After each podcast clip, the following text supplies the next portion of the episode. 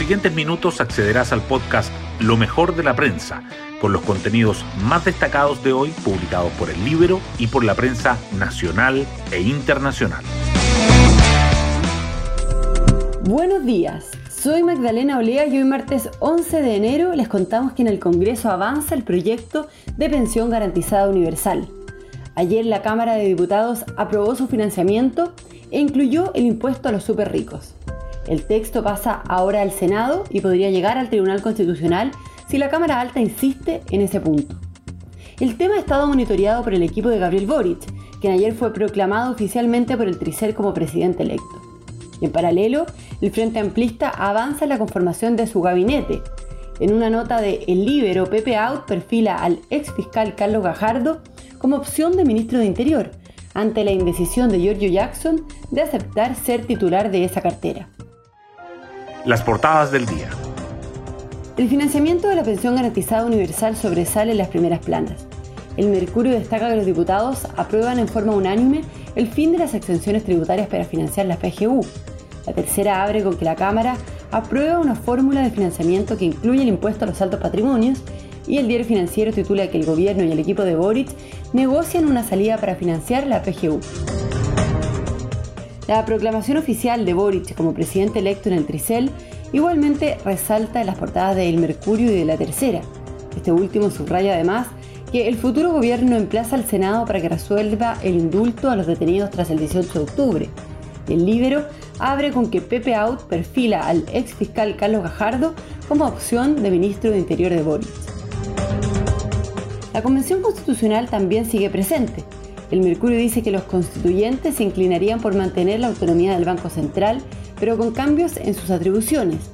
El Libero remarca una entrevista a la convencional Catherine Montalegre, quien dice que la presidenta Quinteros es poco confrontacional y que eso le puede jugar en contra. Y además, el Mercurio informa que expertos analizan las razones del aumento de los homicidios en el país luego del violento fin de semana. También destaca que el gobierno presenta un proyecto de ley para regular el mercado del gas y que los puntajes nacionales están esperanzados en poder tener clases presenciales. La tercera, en tanto, resalta que las urgencias por COVID-19 suben 20% en las clínicas y que el testeo de PCR aumenta 25% a nivel nacional, que 7 de cada 10 hogares tiene internet fijo y que crece la demanda por la alta velocidad y que un incendio en un campamento genera alarma en Iquique. Hoy destacamos de la prensa. El proyecto del financiamiento de la pensión garantizada universal pasa al Senado y sigue las negociaciones. La Cámara aprobó por unanimidad la iniciativa que ajusta las exenciones tributarias para financiar la PGU, incluyendo una indicación opositora que crea un impuesto a los altos patrimonios. Aunque el Ejecutivo hizo reserva de constitucionalidad por esta disposición, el ministro de Hacienda llamó a seguir dialogando para lograr un acuerdo. El equipo del presidente electo, Gabriel Boric, ha participado activamente en las negociaciones. Boric le pide al Senado que resuelva durante enero el proyecto de indulto para los presos del 18 de octubre. Tras ser proclamado oficialmente por el Tricel como presidente electo, Gabriel Boric hizo un emplazamiento directo a la Cámara Alta para que se pronuncie cuanto antes sobre esta propuesta. También pidió que se tome en consideración la situación de quienes vieron sus emprendimientos afectados por el estallido, el proyecto de indulto está en la Comisión de Constitución del Senado y la oposición no cuenta con los votos para aprobarlo. El gobierno ingresa un proyecto que busca aumentar la competencia en el mercado del gas. La iniciativa gubernamental acoge las recomendaciones hechas por la Fiscalía Nacional Económica tras un informe que revelaba alta concentración del sector y propone desintegrar el mercado mayorista del segmento minorista del gas licuado de cilindro, impidiendo que Gasco, Lipigas y Abastible participen en la venta al consumidor final. El tiempo legislativo, sin embargo, complicaría el avance de esta propuesta.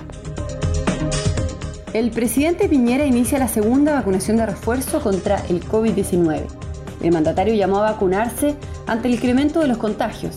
Estamos en torno a los 4.000. Yo pienso que es probable que superemos los 10.000 casos diarios.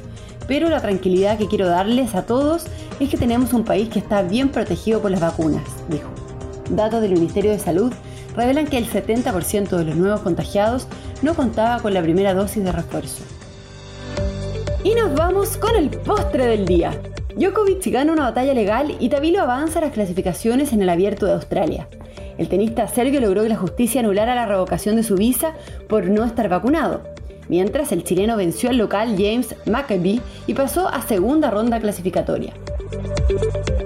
Bueno, yo me despido, espero que tengan un muy buen día martes y nos volvemos a encontrar mañana en un nuevo podcast, Lo mejor de la prensa.